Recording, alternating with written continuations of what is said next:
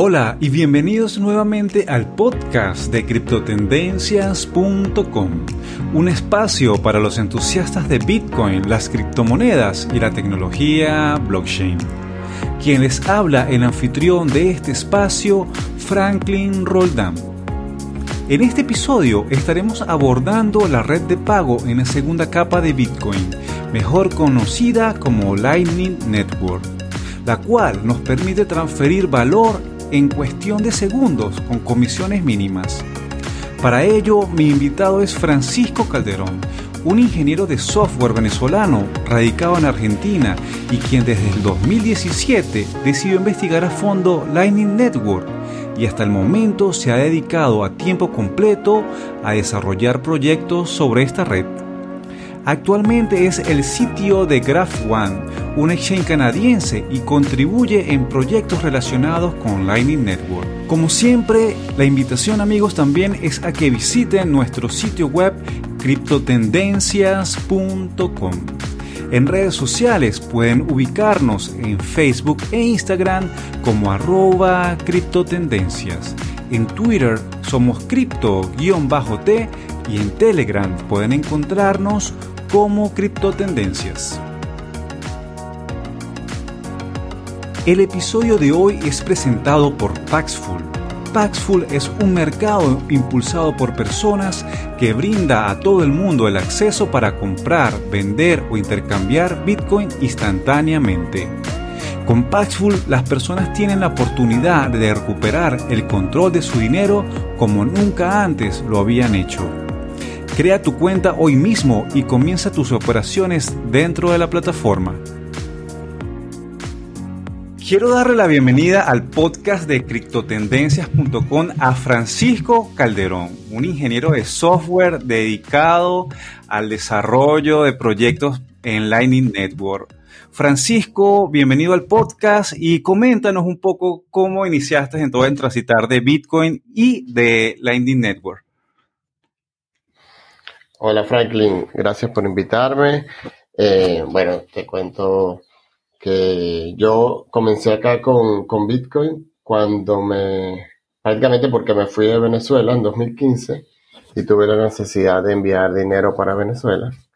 Entonces, antes de, de enviar, quise hacer una prueba. Bueno, primero, aquí en Argentina había control cambiario y en Venezuela también. Entonces, yo sabía que no se podía enviar por, por sistema bancario.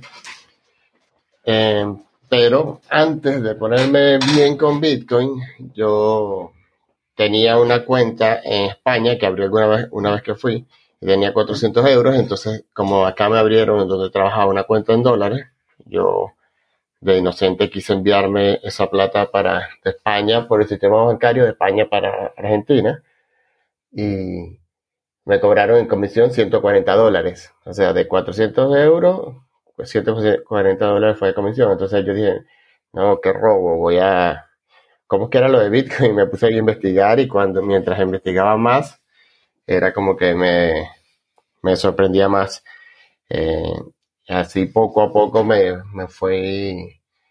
Cada vez quería saber más y estudiaba más y, como que tuve lo que llaman el aha moment, que es un, con unos, cuando ya te explota la cabeza que dice miércoles, esto es demasiado, entonces no sé por qué no me puse con esto antes.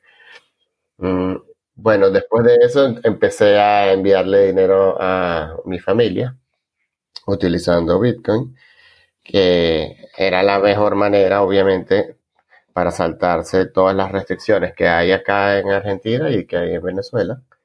Y ahí poco a poco seguí investigando y ya para 2017 ya quería hacer un, un sistema, quería hacer un, yo antes trabajaba, hacía para mis amigos y familia una quiniela, siempre en los mundiales de fútbol, Copa América, entonces, pero era así como solo jugamos como mis primos y yo y amigos, éramos, no sé, como 15 personas. Entonces había hecho un sistema web y lo montaba, lo montaba y ellos, casi siempre era gente que, que veía, entonces me daban como 50 bolívares y yo guardaba la plata y se la daba al ganador. Es lo mismo que, hacía, que mucha gente hacía con Excel, pero yo hice el sistema. Entonces, después quise hacer algo parecido, pero con Bitcoin. Y era imposible en 2017 porque las comisiones estaban muy altas, la comisión de los mineros.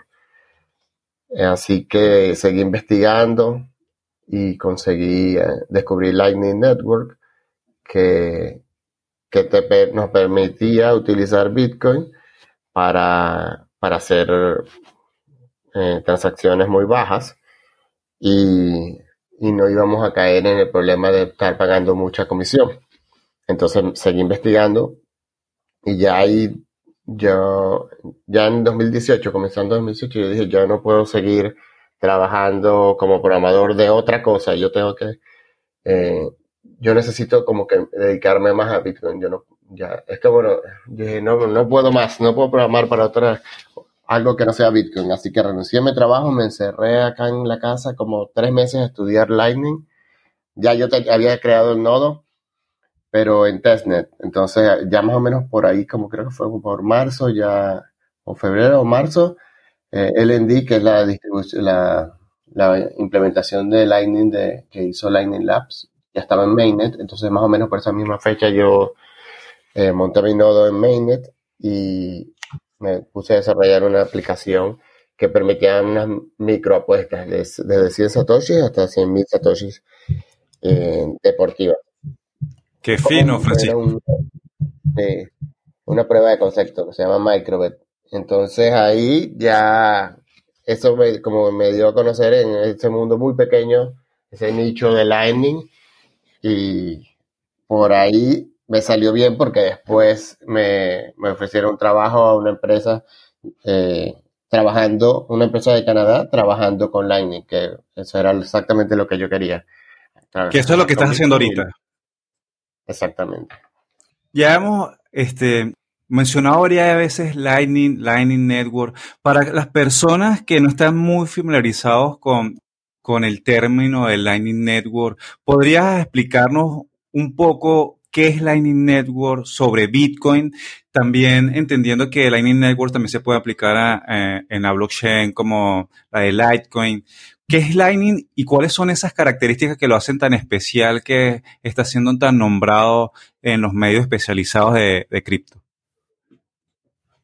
Bueno, Lightning es simplemente una red de pagos y utiliza la blockchain de Bitcoin, aunque también funciona sobre Litecoin y podría funcionar sobre muchas o casi todas, o todas, no sé, no estoy seguro técnicamente, pero la mayoría de las, de las otras blockchains es una red de pago que funciona sobre blockchain. Por eso le llaman sobre la blockchain de alguna, de alguna moneda. Por eso le llaman una red de capa 2, porque utiliza la seguridad que le brinda eh, la blockchain, la capa 1, que sería la blockchain, en este caso específico con el que yo trabajo es de Bitcoin.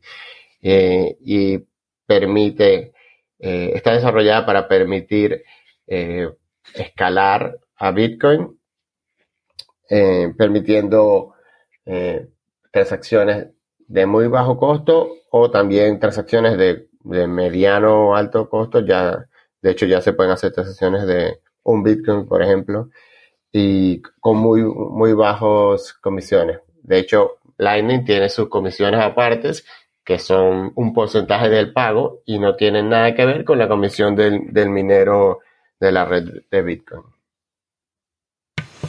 En este caso, entonces, las comisiones se van los que están poniendo su nodo para realizar las transacciones. ¿Correcto, Francisco?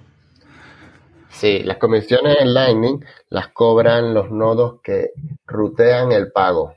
Como, como Lightning es una red, si tú vas a hacer un pago, a, no sé, una, algo que estás comprando en una página web, ese pago va a ir por, lo más seguro es que vaya por varios nodos, uno, dos o tres, o quién sabe si más. Entonces, cada vez que pasa por un nodo, ese nodo, el incentivo de ese nodo para estar funcionando es que él va a cobrar un porcentaje de, lo que tú estás pagando y así él, va a pasar al otro nodo y al otro nodo hasta que llegue al destino. Y cada uno va a cobrar un porcentaje muy bajo eh, y muy bajo comparado con, las transacciones de Bitcoin.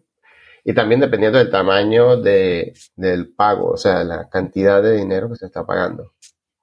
Correcto. Francisco, ¿y cuáles son esas principales características que lo hacen tan atractivo? Nos comentabas la seguridad, la rapidez. ¿Qué otras características tiene Lightning que lo está haciendo tan interesante dentro de la comunidad Bitcoiner? Lightning, además de, de bajas comisiones, eh, la velocidad al realizar los pagos, ya que son casi instantáneos, no, no, es necesario esperar minutos para confirmar un pago. Eh, añade privacidad a, tu, a tus pagos. Por ejemplo, tú ah, puedes abrir una wallet en, en tu teléfono, abres un canal y cuando tú envías un pago, el destino no sabe. Si tú, por ejemplo, vas a hacer una, eh, si no tienes que registrarte en ningún lado, solo hacer el pago, el destino no sabe quién le, quién le hizo el pago. Solo sabe el último nodo que le, que le reenvió el pago. Pero no, en realidad no sabría eh, que fuiste tú, a menos que tú le digas. Obviamente seguro le vas a decir, porque si es algo que te van a, dar, algo que estás comprando, necesitas que sepa. Pero agrega privacidad. De hecho, entre, por ejemplo, si tú haces un pago y pasa entre tres nodos, eh, el nodo, cada nodo sabe de dónde viene y hacia dónde va el pago, pero no sabe si de dónde viene el primero y hacia dónde va el último. Entonces, eh, y así, por ejemplo, si el segundo nodo del salto tampoco sabe si viene desde el primer nodo que hace el pago y tampoco sabe si es el último. Solo el primero sabe que él es el primero y el último sabe que él es el último.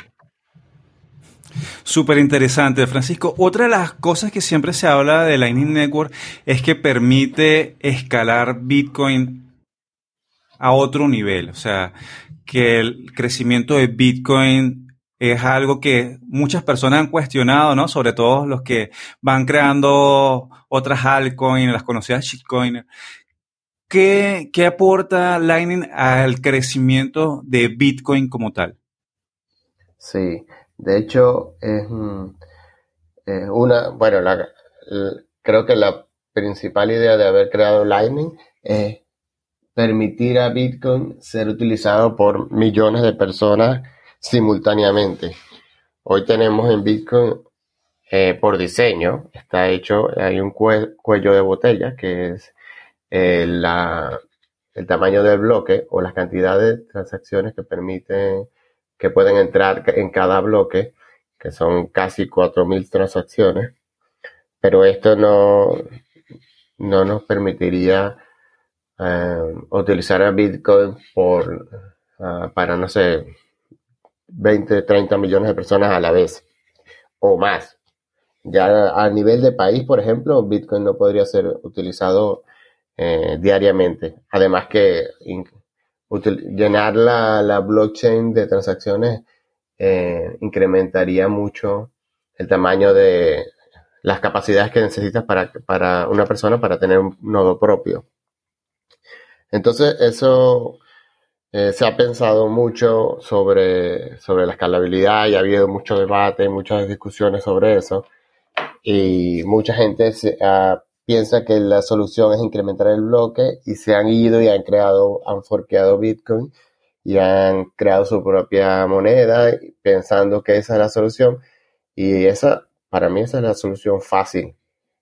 Pero una solución que, es como un castillo de naipes que se va a caer eh, cuando reciba eh, una prueba de fuego en el futuro se va a caer o se va a derrumbar esa, esa solución porque esto es mucho más complejo de lo que, de lo que muchos creen y hay que, hay que pensarlo mejor. Entonces, hay muchos, muchos estudios ya hechos sobre qué va a pasar si, si se usa a nivel global y lo que hacen es aumentar el bloque, lo que estamos es posponiendo el, el problema hasta que algún día va a reventar porque la cantidad, la cantidad de personas que, que, podrían usar Bitcoin son miles de millones. Entonces, que son las personas que viven en el planeta. Entonces, eh, una, una solución mucho más eh, que permite de verdad escalar es crear esta red que utiliza la red, eh, la red Lightning, que utiliza la red de Bitcoin como seguridad, ya que Bitcoin es la red más segura del planeta. Entonces estamos utilizando esa red para mantener la seguridad de, de, de, los, de los pagos que se hagan en Lightning. En Lightning, por ejemplo, eh, la capacidad de Lightning depende de la cantidad de gente que se conecte. Si se conectan se conecta un millón de personas y hay millones de nodos, entonces todas esas personas pueden enviar pagos a la vez y, se, y van a haber más, más, capacidad si hay más nodos. Entonces es como la capacidad en realidad es, infinita porque depende de, de, que, más no, que haya más nodos y haya más personas enviando pagos. Esto para mí es una, una solución mucho más, eh, mucho mejor pensada. Sí, correcto. Creo que siempre ha sido uno de los ataques hacia Bitcoin el tema de la escalabilidad, de las transacciones que puede procesar por segundo, pero cuando usamos Lightning, de verdad que, o basta solamente comprobar y, y la velocidad es un pestañeo. Sí. Cuando, cuando hablamos sobre, sobre Lightning Network las ventajas que, que tiene, que ya me has comentado sobre la seguridad, sobre la privacidad, sobre la velocidad, estas características son realmente muchas, son ventajas sobre la red de Bitcoin que podemos usar gracias a Lightning Network. Entonces, este, la pregunta va en el sentido si estas características ayudan mucho más a los bitcoiners a enamorarse del proyecto de Satoshi y también este, a que las personas puedan también estar aceptando tal vez pagos por sus servicios, por sus productos en algunos establecimientos. ¿Contribuye el Lightning Network a que, a que más gente se una a la red de Bitcoin? Totalmente, totalmente, porque mucha gente eh, le, ha querido utilizar Bitcoin, pero por ejemplo, si tú tienes un, una tienda de lo que sea, de donas o de cualquier cosa, eh, y quiere, por ejemplo, acumular bitcoins, ¿qué mejor manera de, de aceptar bitcoin como, como pago para poder, como dicen, apilar satoshis? Pero ningún cliente, o sea, tú no le puedes decir al cliente, no te vayas hasta que pase la confirmación. O que la persona eh, tenga que pagar por algo que cuesta un dólar, tenga que pagar otro dólar o 50 centavos o a veces dos dólares, tres dólares, dependiendo de la congestionada de la red, para, hacer el pago. Entonces esto le, esto le quita el incentivo al comerciante para recibir Bitcoin. A lo mejor si la persona tiene una tienda en línea, es mucho más fácil porque tú colocas el sistema y la gente que te va a pagar, eh, bueno, ve si te quiere pagar en Bitcoin, a lo mejor te hace un pago eh, y espera que se confirme, qué sé yo. Pero si está, si tienes a la persona al frente tuyo y agarró, no sé, una chuchería y la tiene en la mano y te paga, ¿y ¿qué le vas a decir? ¿Le vas a cerrar la puerta? No. Entonces, eh, Lightning te permite que tú recibas el pago al, instante y no tengas duda de que, de que, de que se pueda ser reversado o que te hagan algún tipo de fraude. Entonces, es una, y es muy fácil, por ejemplo, tú sacar, convertir otra vez si, quieres, pasar de una vez eso, eso a tu, a tu hardware wallet, por ejemplo, ese dinero que estás recibiendo en Lightning, pasarlo. Tú simplemente haces una transacción de salida y ya Así que para mí es la solución genial. Eh, aquí en Argentina yo eh, le monté un, punto de venta a un amigo que tiene un restaurante que ya recibe Bitcoin desde hace mucho, pero casi nadie le pagaba con Bitcoin. Eh, pero está muy bueno. Está, para mí es, es algo que abre muchas puertas para la utilización de Bitcoin en, comercios.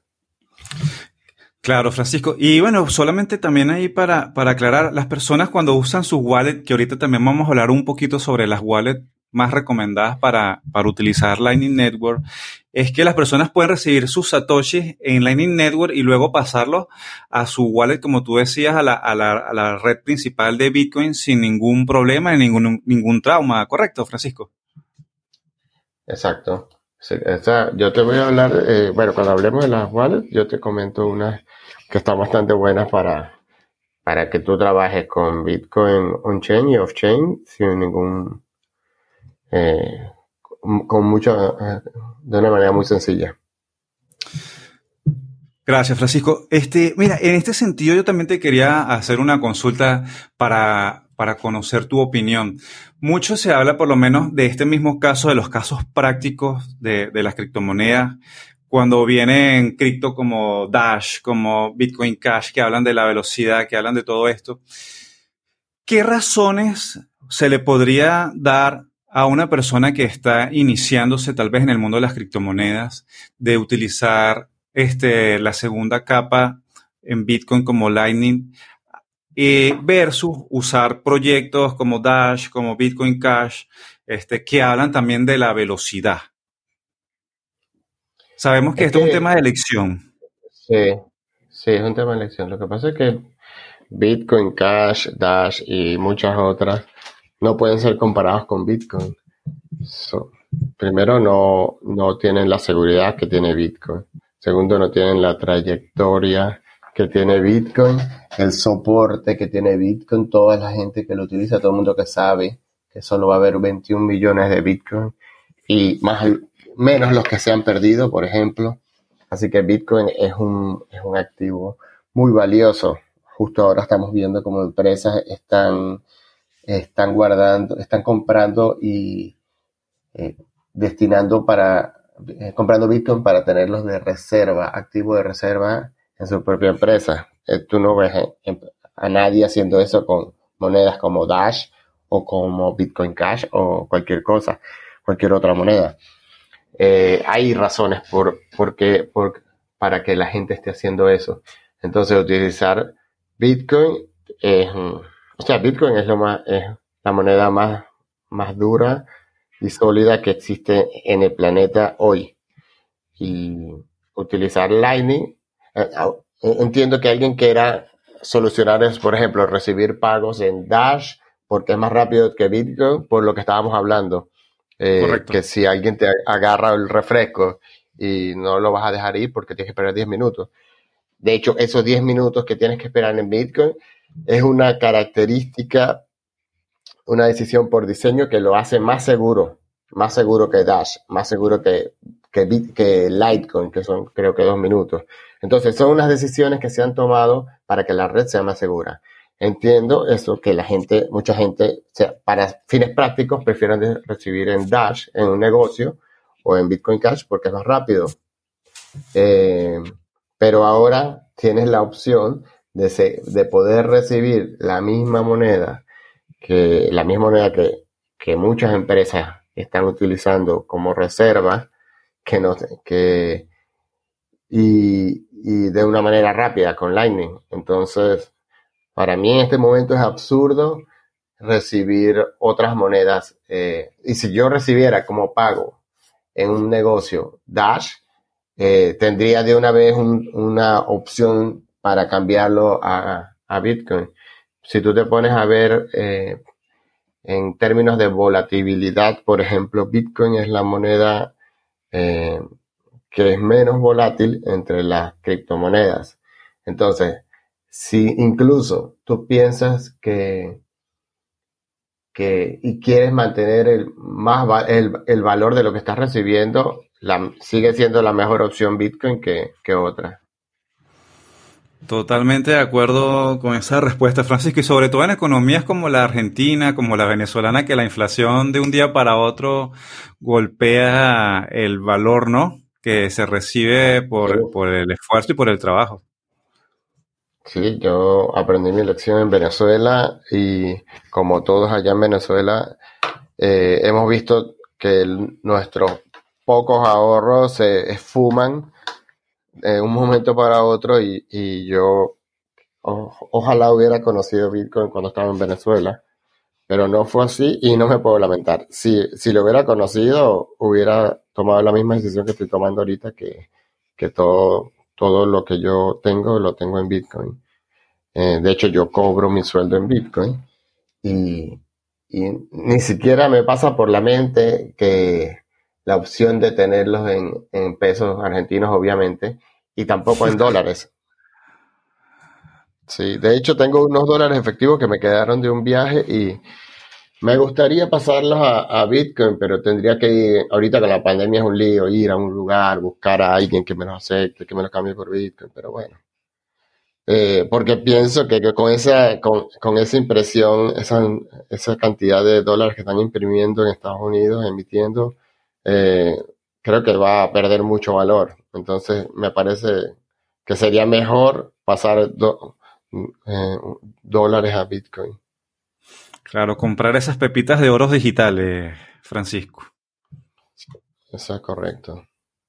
Francisco, vamos a, conversar un poquito sobre las wallets. Este, bueno, ya hemos hablado de Lightning, las ventajas, por qué usar Lightning versus otras altcoins, sobre otras cripto.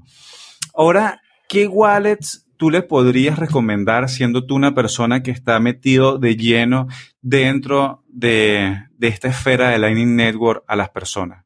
¿Cuáles serían esas wallets que tú le recomendarías a las personas tener en, su teléfono? Eh, yo recomiendo solo dos wallets, Breeze y Phoenix Wallet. Precisamente ayer eh, hizo una super actualización y eh, hasta, le cambiaron el, diseño, lo estoy viendo ahorita. Y eh, hizo, han hecho un trabajo brutal esta gente de Breeze. Y Phoenix, ah, hoy también me, cuando lo primero que hago cuando veo hoy Twitter es que Phoenix también hizo una, una actualización importante. Eh, pero no, la, no las he revisado no las he revisado a fondo, pero sí, eh, las dos son no custodial. Digo, no he revisado a fondo la última actualización de las dos, pero las recomiendo porque las, dos son no custodial, las dos te, son muy fáciles de usar. Tienes, no, te, tienes, no tienes que estar pensando en, en saldo on-chain, off-chain, no tienes que estar pensando en canales de pago ni nada. Eh, la wallet se encarga de todo por ti. Si tú quieres recibir Bitcoin on-chain, simplemente recibes, le dices recibir Bitcoin. Y si quieres pagar a una dirección on-chain o off-chain, o sea, de Lightning o Bitcoin regular, también no tienes que estar indicando nada, simplemente escaneas el QR que quieres eh, y la wallet se encarga de todo. Así que eh, lo más fácil para utilizar. Estas dos wallets son como para que las use mi abuela. Así que, y de hecho yo las uso. Yo no necesito algo súper técnico. Yo también necesito algo que me resuelva ya y estas dos wallets sin ceder, eh, mm, por ejemplo, sin ceder custodia, eh, siguen siendo muy fáciles de usar como algunas otras que son que custodian tu fondo. Correcto. Y esta, y estas wallet, pues las voy a también dejar en la descripción del podcast para que las personas puedan descargarlas y también probar este, estas recomendaciones. Francisco, algo que también... Ah, dime, dime. Disculpa que, te, disculpa que te interrumpa. Eh, ahora acabo de abrir Phoenix Wallet, Wallet que la actualicé y me dice que eh, entre los cambios que tiene eh, se puede recibir ahora aunque esté cerrada completamente, puedes recibir pagos. Entonces dice, puedes recibir pagos. ahora eh, la wallet puede recibir pagos eh, mientras la esté, la, esté cerrada la, la, la wallet. Este, crea canales automáticos si los necesitas. Este, por ejemplo, para recibir pagos, si no tienes un canal, si tú, por ejemplo, tienes un canal de 100.000 Satoshi y vas a recibir un pago de 500.000 Satoshi, la wallet te crea el canal automáticamente.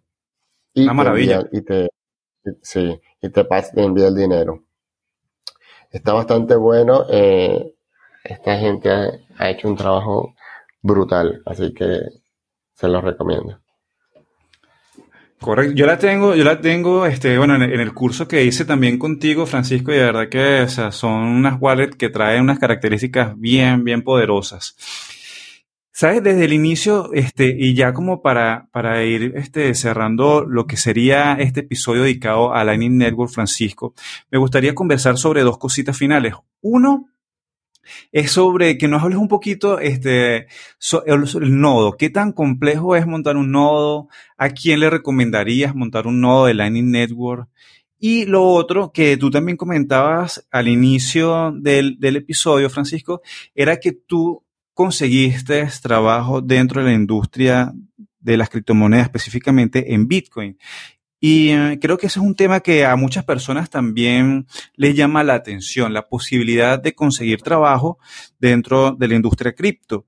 Entonces, este, esas recomendaciones que tú podrías hacer a las personas que quieren aprender más de Bitcoin para conseguir trabajo dentro de la industria, cómo fue tu proceso tal vez, y, hablar un poquito sobre, sobre montar un nodo. ¿Quién necesitaría montar un nodo? Necesito montar un nodo para aprender, para tener más seguridad.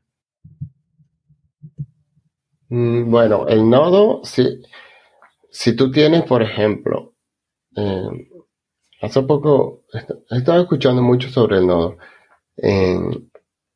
antes eh, montar un nodo era como algo misterioso, pero yo creo que se ha, estado como aclarando mucho sobre eso. Si tú tienes bitcoins eh, que tú están en tu custodia y estás ahorrando en bitcoin y quieres estar 100% seguro de que no hay un hacker vigilándote o, mala suerte que tú estás utilizando una wallet y la wallet se, para enviar o recibir Bitcoin y se conecta a unos nodos y esos nodos son maliciosos y pasa que, que, te, hacen, te hacen un tipo de ataque que te hace creer que recibiste eh, Bitcoin y no fue así. Eh, lo mejor sería tener un nodo para que el nodo valide todas las transacciones que tú envías eh, y, que tú y que tú recibes. O sea, el, nodo es, como cuando hablan de Bitcoin que sea su propio, eh, seas tu propio banco, el nodo es como es como un es que es el que te hace la auditoría total y ya tú sabes que no hay manera de que ya estás totalmente seguro utilizando tu propio nodo. Em, yo, por ejemplo, ahora estoy utilizando, yo siempre, yo tengo mi nodo desde que me puse con Lightning, que me compré una computadora muy pequeña que se llama Odroid HC2, que es parecida a la Raspberry, pero es más poderosa. Y ahí tengo el nodo de Bitcoin y de Lightning. Entonces yo utilizo el nodo para validar mis propias transacciones con una wallet que se llama Spectrum, que es nueva. Eso te permite conectar tus, tus, tu hardware wallet cuando necesitas eh, hacer algún, enviar dinero, por ejemplo, o incluso para recibir, o sea, para recibir solo generas una, una dirección, pero para enviar, eh, lo vas a enviar utilizando tu propio nodo. Entonces, la Spectrum, la wallet Spectrum, se conecta directamente al nodo. Es muy fácil de usar. Eh, entonces, el nodo te lo recomiendo cuando ya tú te, te dediques, tomaste la decisión de ahorrar en Bitcoin y piensas que tienes una cantidad de Bitcoin importante, importante para ti. Eso depende de, si eres, por ejemplo, Bill Gates, entonces a lo mejor importante para ti son, no sé, 100 bitcoins, qué sé yo. Pero eso depende de ti. Entonces, cuando tú sientas que quieres, que necesitas esta, eh, más seguridad, entonces toma la decisión y monta tu nodo. Sobre un nodo Lightning, eh, Lightning está en, en, como dicen, en una etapa eh, inicial, es un nicho todavía, aunque se, se habla mucho, todavía es un nicho, ahí se están haciendo muchas pruebas, se están haciendo mejoras en todo, de todos lados, por ejemplo, en las wallets están haciendo los nodos, están mejor, las implementaciones están mejorando. Entonces, el nodo Lightning, por ejemplo, si quieres que enrutar pagos, que sea público y todo eso, está bien. Pero eh, por ahora no, no, no genera, eh, porque mucha gente me ha preguntado que si genera ingresos, pero no, yo genero como, no sé, como 30 satoshis eh, mensuales. De, a veces he generado 200 satoshis mensuales de, de ganancias, que no es nada, es enrutando pagos. Pero está muy bueno para aprender. Está, si ya tienes el nodo de Bitcoin para tu, para tu seguridad, ¿por qué no montarle de una a esa misma computadora el nodo Lightning y, que el nodo Lightning utilice eh, la blockchain de Bitcoin y así vas aprendiendo. Eh, no es difícil, pero son pasos que tienes que, realizar. Entonces, a lo mejor eh, cuesta al principio, pero después te das cuenta que, ah, que me faltaba esto, me faltaba esto y ya. Hay muchas opciones para hacerlo muy fácil. Por ejemplo, descargarte la imagen de la Raspberry, de la Raspberry Blitz, o está otro que es MyNode, hay otro um, Umbrella también. Entonces hay varias opciones que tú, que tú agarras, pasas la imagen a una micro CD, la metes en una Raspberry Pi y listo. Em, así que eso.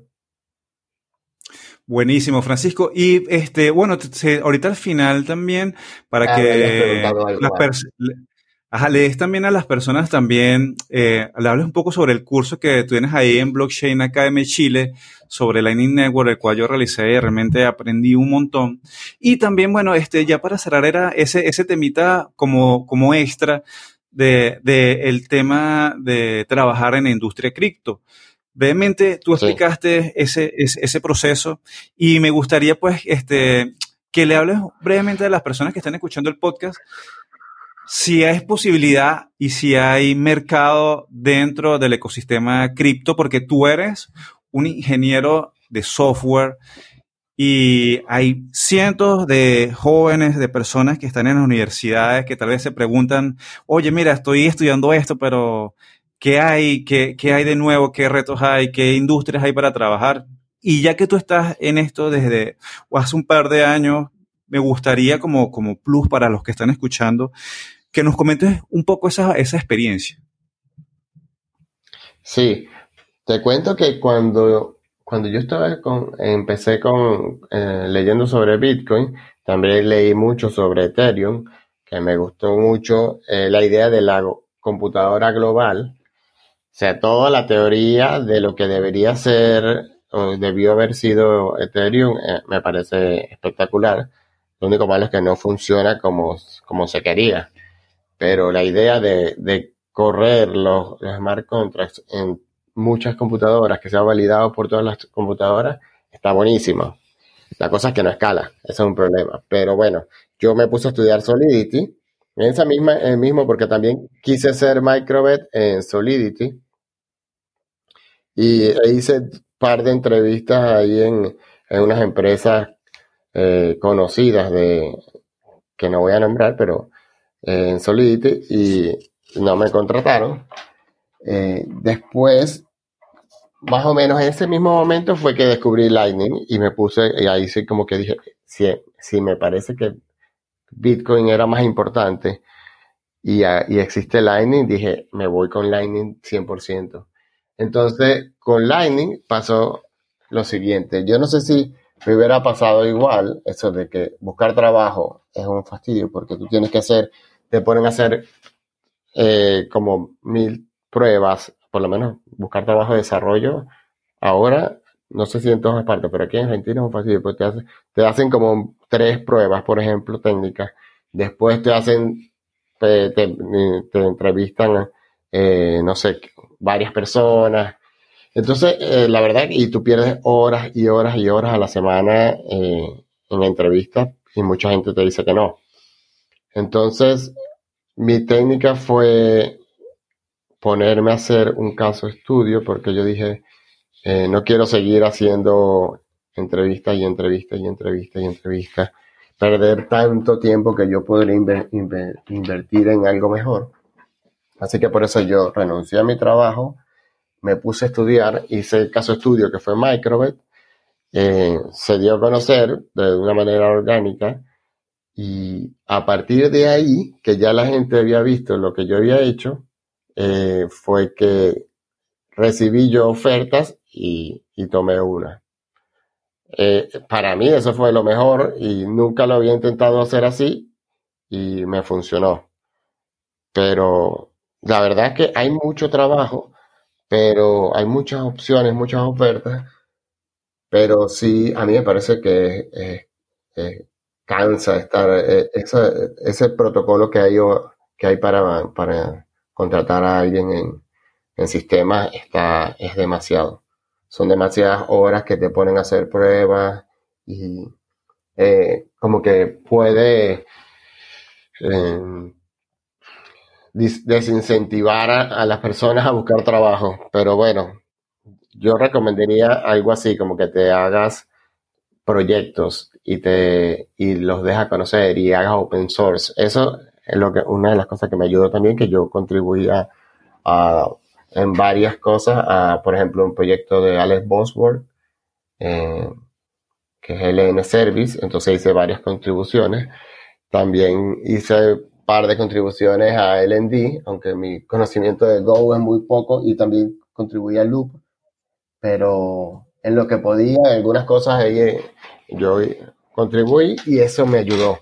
Así que yo creo que el mejor, la mejor manera de conseguir un trabajo es que tú hagas contribuciones en open source y ahí que, y también algún proyecto que se te ocurra, cualquier cosa que se te ocurra, hazlo y no importa si, si a una persona le parece una idea tonta, porque a otras no les va a parecer tonta. Entonces esas otras personas lo van a, a usar y a validar.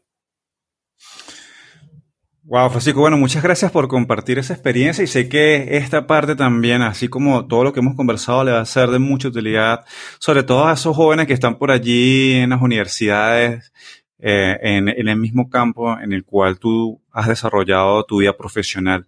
Francisco, ya este, terminando este episodio, háblanos un poco sobre la capacitación que tienes por allí también con Blockchain Academy Chile y tu tus redes para que las personas puedan contactarte y, aprender un poco más de lo que tú compartes en tu cuenta en Twitter y, en los demás lugares donde puedas este, conectarte con, las personas que están escuchando. Oh, sí.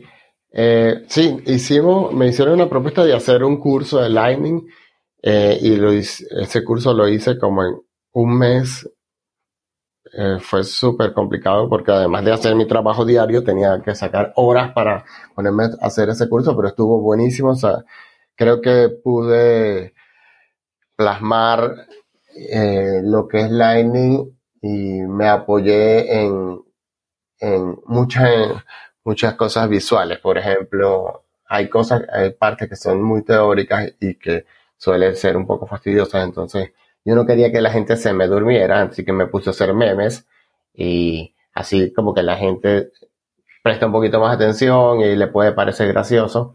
Entonces, eh, creo que quedó bastante bueno.